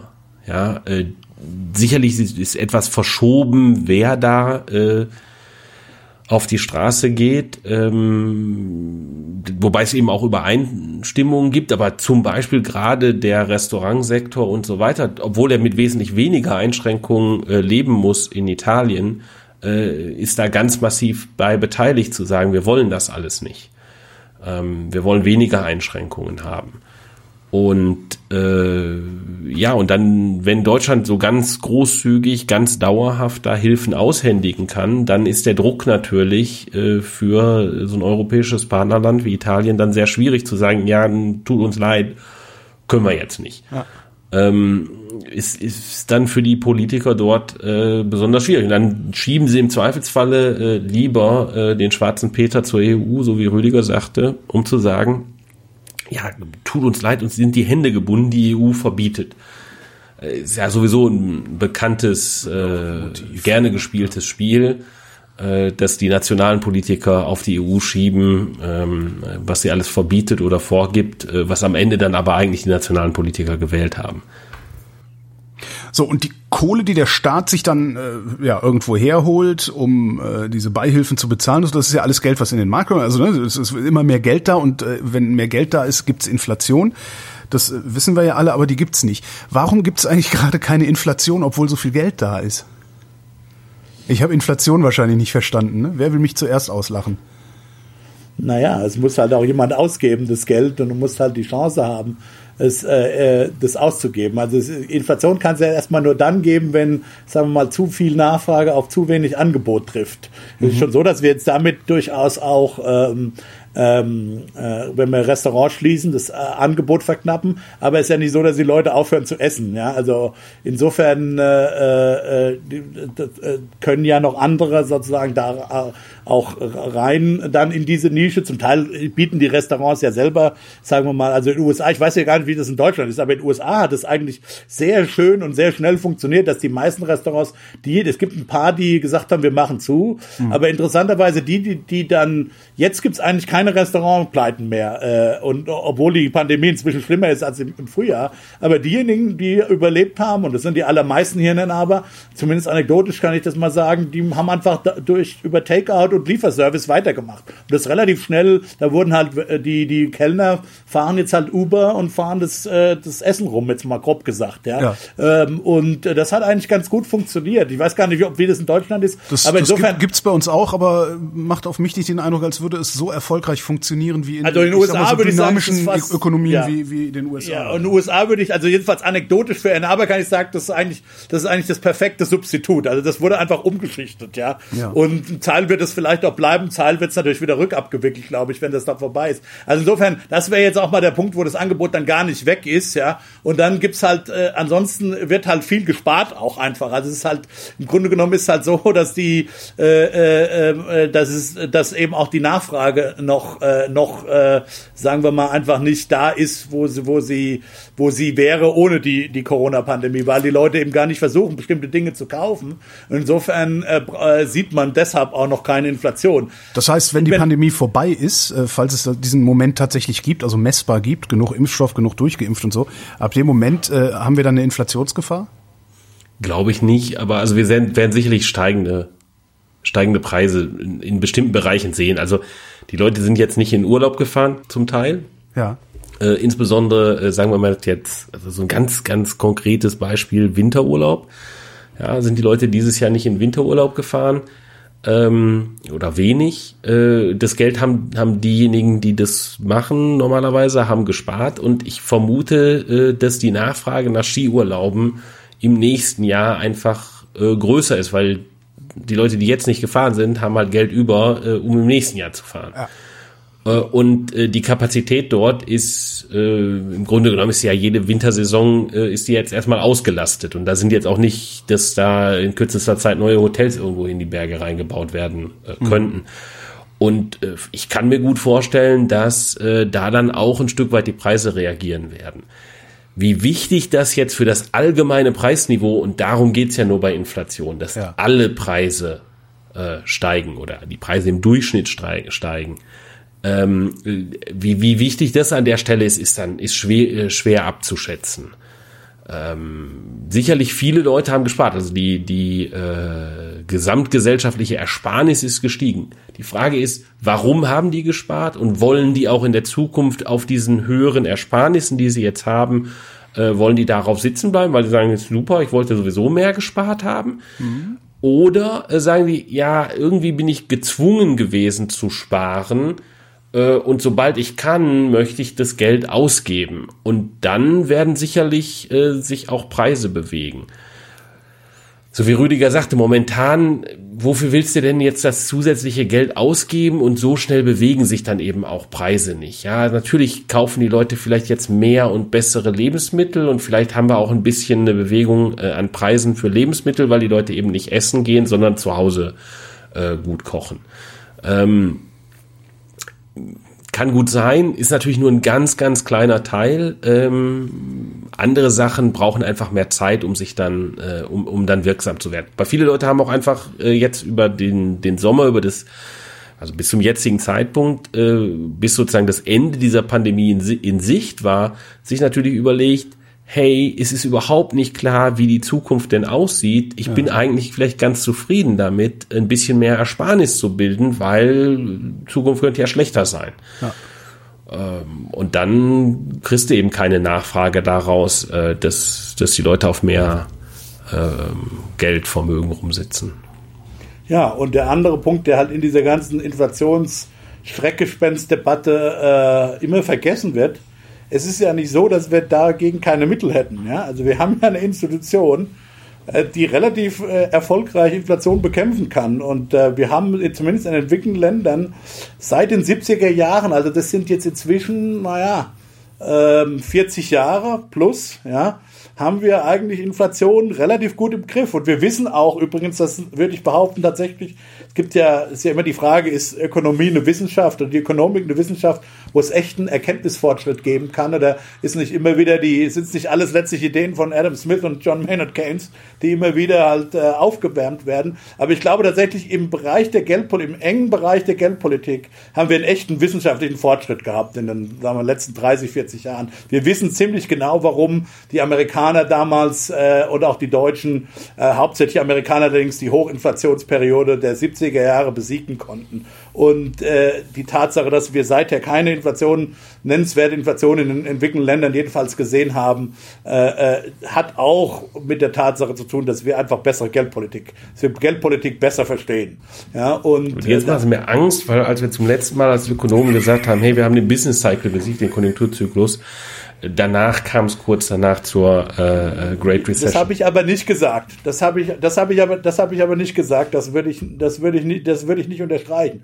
Aber ich glaube, wir, ich meine, die, die EZB kann einfach die Zinsen erhöhen, wenn es eine Inflation. Dass sie damit möglicherweise, dass sie das vielleicht nicht machen will wegen der höheren Staatsverschuldung, dass es da politökonomische Gründe gibt, ja, ähm, äh, oder weil sie auch denkt, dass die Ökonomie noch nicht robust genug ist, das dann auch auf der Output-Seite zu vertragen, äh, das mal dahingestellt. Aber aber es ist nicht so, dass wir völlig wehrlos einer Hyperinflation gegenüberstehen, wenn dann mal tatsächlich diese ganze Einkommen, das jetzt nicht ausgegeben wurde, äh, auf den auf den Gütermarkt losgewerden, äh, äh, losgeht. Ja. Es muss auf dem Gütermarkt ankommen, oder? Weil ich meine, bei, bei den bei den äh, Immobilien zum Beispiel, da sehen wir ja durchaus eine Inflation. Ja, wie gesagt, aber das ist eben keine Inflation, sondern das ist eben eben ein, ein bestimmter Teilpreis erhöht sich äh, und ja. ist durchaus ein wichtiger Teilpreis, aber es ist eben keine Inflation.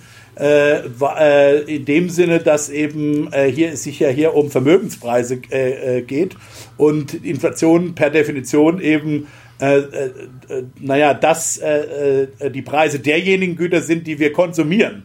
Was war das gerade mit der Great Recession, Christian? Was dachtet ihr verstanden nein, zu haben? Es, ja, ja. Es, es gab, ich, ich kann mich daran erinnern, als ich so ja, da hatte ich gerade promoviert. Da war so ein, so ein großes Thema, über das viele Makroökonomen geredet haben, äh, worum es ging, zu verstehen, woher kommt, äh, vor der Great Recession gab's, äh, was die Ökonomen genannt haben, Great Moderation. Die äh, Great Recession ist, ist die, diese Housing Crisis die, 2008. Äh, ja, genau, genau, so genau. Die, die 2007, 2008 Krise. Mhm. So, und, und im Grunde genommen gab es äh, seit selbst, also auch, obwohl es natürlich Rezessionen gab, aber im Grunde genommen gab es keine großen Konjunkturschwankungen mehr zwischen, naja, Mitte der 80er Jahre äh, und Anfang der 2000er.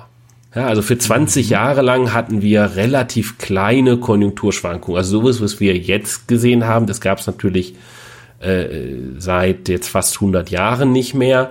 Äh, aber auch andere größere Konjunkturschwankungen, wie man sie äh, bis zu den 80er Jahren gesehen hat, auch die gab es eigentlich für, für gute 20 Jahre nicht. Und die Leute haben halt sich überlegt, pff, warum ist das denn so? Und äh, mhm. es ist ja erstmal eine interessante Beobachtung. Ähm, und äh, es gab halt die, das eine Camp, das sagte, naja, wir haben halt einfach Glück gehabt. Ja, ich kann halt auch äh, wenn ich richtig Glück habe, äh, 20 Mal hintereinander eine 6 würfeln. Ja. Ähm, und das andere Camp sagte, nee, nee, das ist nicht Glück gewesen, sondern wir haben es verstanden. Wir haben den Konjunkturzyklus verstanden und sind so gut da drin geworden, Rezessionen im Keim zu ersticken, äh, durch Geldpolitik, dass äh, ja wir wir dieses Übel der Menschheit, ähm, den Konjunkturzyklus tatsächlich besiegt haben ähm, natürlich übertreibe ich etwas, etwas in der Darstellung, aber Rüdiger wird bestätigen, dass es, dass es diese, diese Diskussion, diese Diskussion tatsächlich gab und äh, im Grunde genommen man gesagt hat, ja, mit Konjunktur braucht man sich nicht mehr beschäftigen. Wachstum ist das einzige Thema, was noch interessant ist in der Makroökonomie. Ja, das ist die, die berühmte Präsident, äh, die Rede als äh, Bob Lucas, der Nobelpreis Ökonomik, Nobelpreisträger, 2000 meine ich, oder Anfang der 2000er Jahre hat eben genau das, das uh, the problem of recession fighting has been solved hat er als, Amerika als Präsident der amerikanischen Ökonomenvereinigung auf seiner Abschlussrede, glaube ich, oder äh, Beginnings- oder Abschlussrede, weiß ich jetzt nicht mehr, äh, hat, er, hat er das so gesagt. Deshalb fand ich es immer übertrieben, aber äh, was die Inflation angeht, glaube ich, äh, können wir ein bisschen optimistischer sein. Ich stimme dir zu, vielleicht sollte man, vielleicht sollte man tatsächlich äh, vorsichtiger sein und weniger breitbeinig das äh, zu machen. Es äh, ist, allerdings in der Tat so, dass die Inflation äh, jetzt schon deutlich länger äh, stabil äh, und niedrig ist. Ne? Also äh, und außer in der Türkei. Für, ja. Nee, nee, nee. Ich rede jetzt von in, äh, von entwickelnden Ländern mit hoch, äh, mit äh, sagen wir mal hoch technisch aufgerüsteten Zentralbanken, die auch unabhängig sind, die eben nicht, äh, äh, sagen wir mal, ein verlängerter Arm von irgendwelchen Präsidentenpalästen oder Finanzministerien sind. Ja, und ähm, äh, insofern bin ich da ein bisschen optimistischer, dass wir Inflation als Problem tatsächlich relativ gut bekämpfen können. nee, das war eher von mir im Sinne von, ähm, naja, klopfen wir mal auf Holz gesagt, äh, gedacht oder wie man so auf Englisch sagt, don't jinx it. Was dachtet ihr denn damals verstanden zu haben und woran ist es dann doch gescheitert? Naja, das, äh, es ging schon um Geldpolitik, nämlich um ja. äh, die Idee, dass wir mit der Geldpolitik ein relativ schnell reagierendes Politikinstrument zur Verfügung haben, was ähm, dann, wenn die Nachfrage eben ein bisschen schwächelt, äh, gut eingreifen kann und ähm, dann eben durch Zinssenkungen die äh, Nachfrage stabilisieren kann und wenn die Nachfrage äh, nach oben schießt, äh, durch Zinserhöhungen die Nachfrage abkühlen kann. Mhm. Ähm, und, und damit kriegt man eben so war die Überlegung, kriegt man eben den Konjunkturzyklus äh, relativ gut stabilisiert. Was nicht auf dem Schirm war, ist, äh, war die, die Rolle des Bankensektors im Zweifelsfall oder in einem gewissen Sinne als, äh, äh, ja, als, als wichtiger Teil des produktiven Prozesses.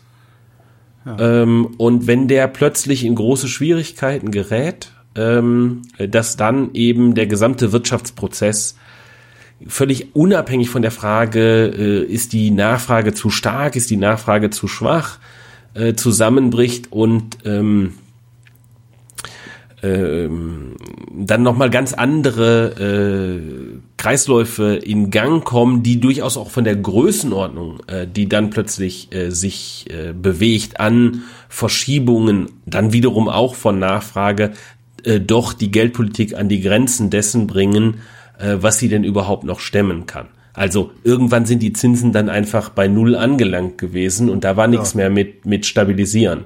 Ich glaube auch. Also wir haben zwei Fehler gemacht. Äh, und zwar nicht die gesamte Profession. Es gab durchaus Leute, die das haben kommen sehen, aber das waren sozusagen einsame Rufe in der Wüste.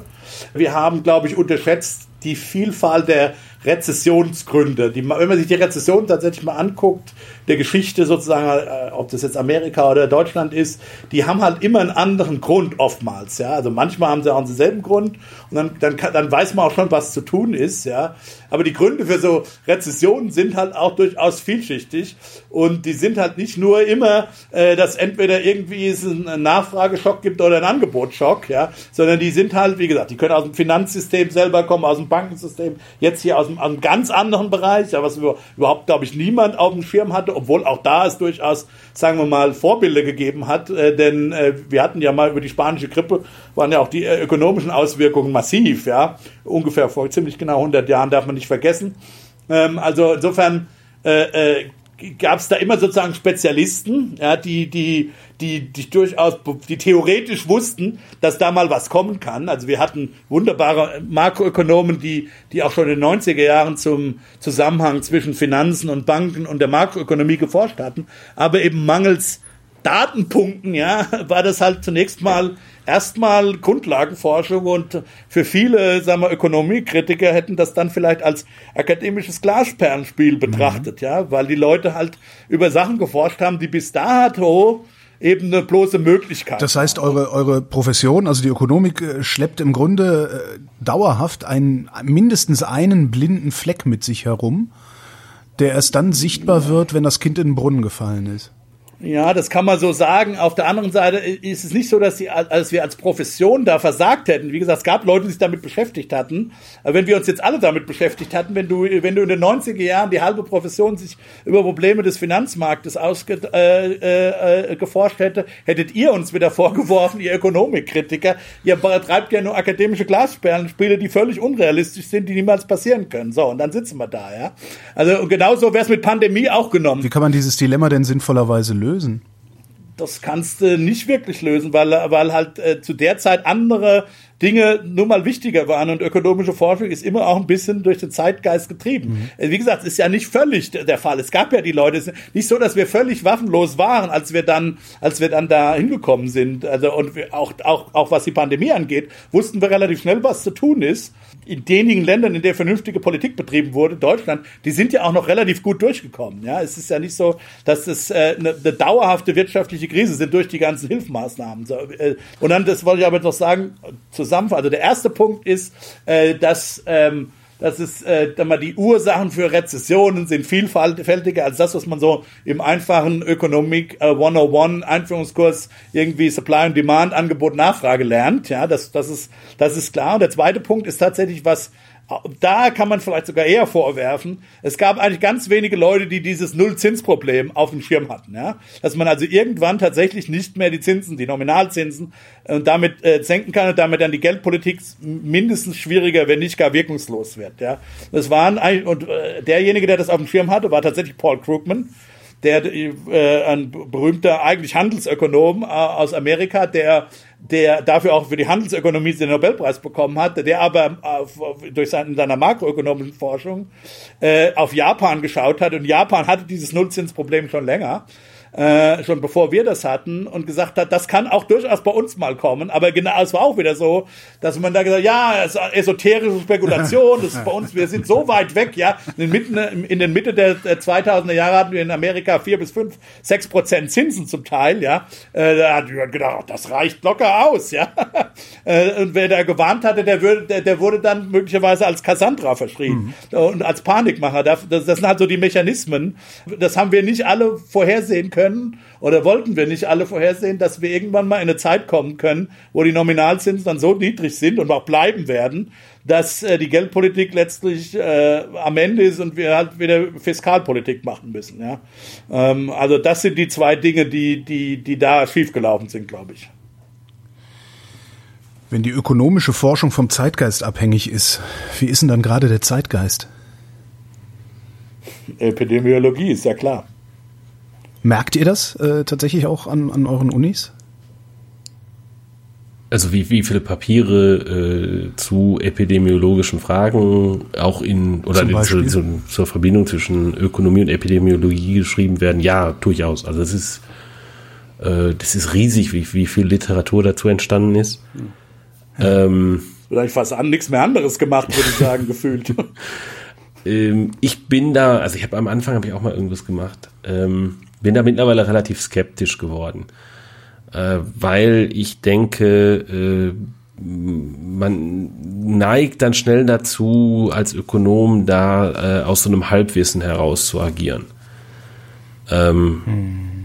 Und sieht dann nicht das. Beispiele gibt es ja durchaus. Hm?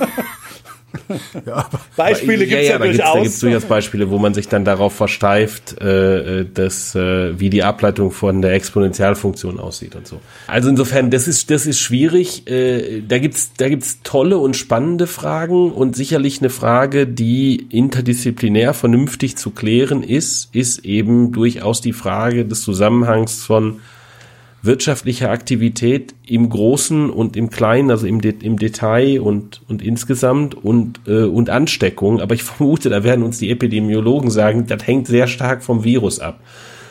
Ähm, ja. Und das ist bei dem einen Virus halt anders als bei dem anderen und, und äh, dann wird es halt schwierig, äh, sozusagen ganz grundsätzliche Sachen zu, zu, zu sehen. Also es gibt sehr, äh, sagen wir mal, theoretisch interessante Punkte, die am Anfang von der Pandemie gemacht wurden ähm, die allerdings dann, wenn ich mich halt frage, wie quantitativ wichtig sind die, äh, die überhaupt nicht aus meiner Sicht vernünftig zu quantifizieren sind, wo ich dann sehr skeptisch bin, wenn Leute dann sagen, okay, äh, diese oder jene konkrete Politikmaßnahme folgt daraus. Ja, also mhm. ähm, relativ frühes, interessantes Papier war dazu, äh, das, das den theoretischen Punkt gemacht hat, ähm, äh, Trabant, Eichenbaum und ähm, na, wer war der dritte, Rüdiger?